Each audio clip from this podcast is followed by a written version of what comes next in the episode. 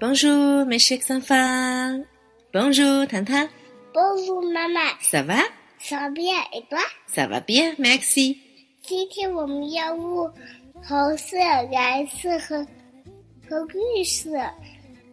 糖糖，你把我们今天的主题提前暴露了，对吧？对，是因为我们今天刚刚好学习了红色、蓝色、绿色以及五彩缤纷的世界，对吗？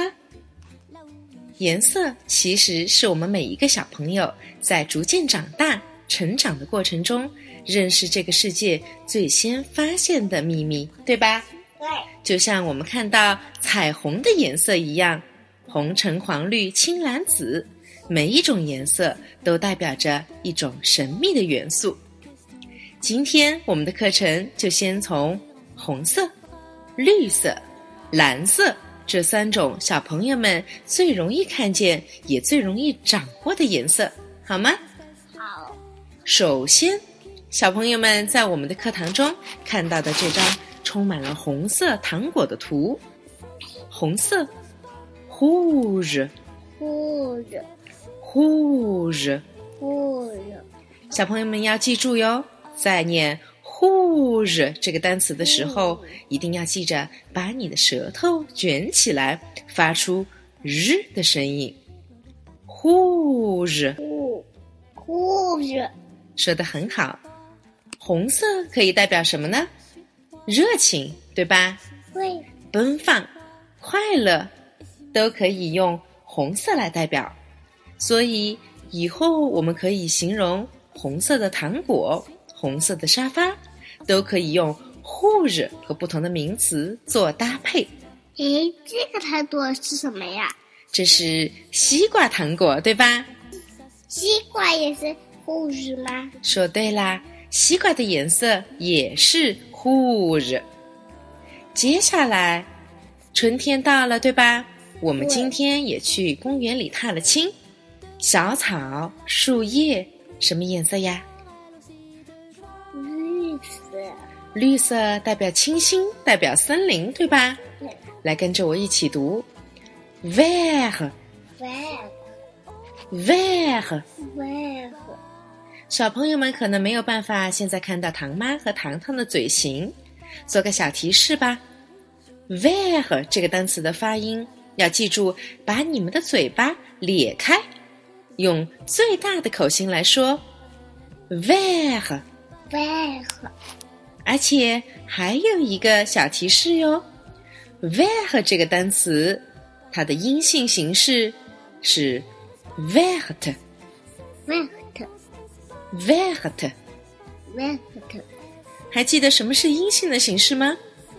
比如说，我们上节课学习的 une télévision 电视，还有 une lamp 台灯，une 代表的就是阴性中的一、一台、一个，都可以用 une 代表它是一个阴性的名词。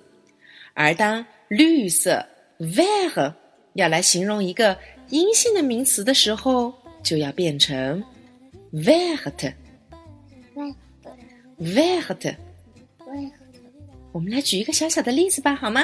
好一个绿色的台灯，une lampe verte，有个 vert 很棒。好，学习了草的颜色，我们再来学习一下天空和海洋的颜色，好吧？好这个单词不难，blue。个对啦，blue 个 blue 个很棒，blue 的发音一点儿都不难，可是要注意喽，遇到阴性的名词的时候，blue 发音不变，可是在写的时候，在最后要加上一个 e，也就是在法语中要加上一个 e。好啦，今天听起来好像还是有那么点儿复杂，是吧？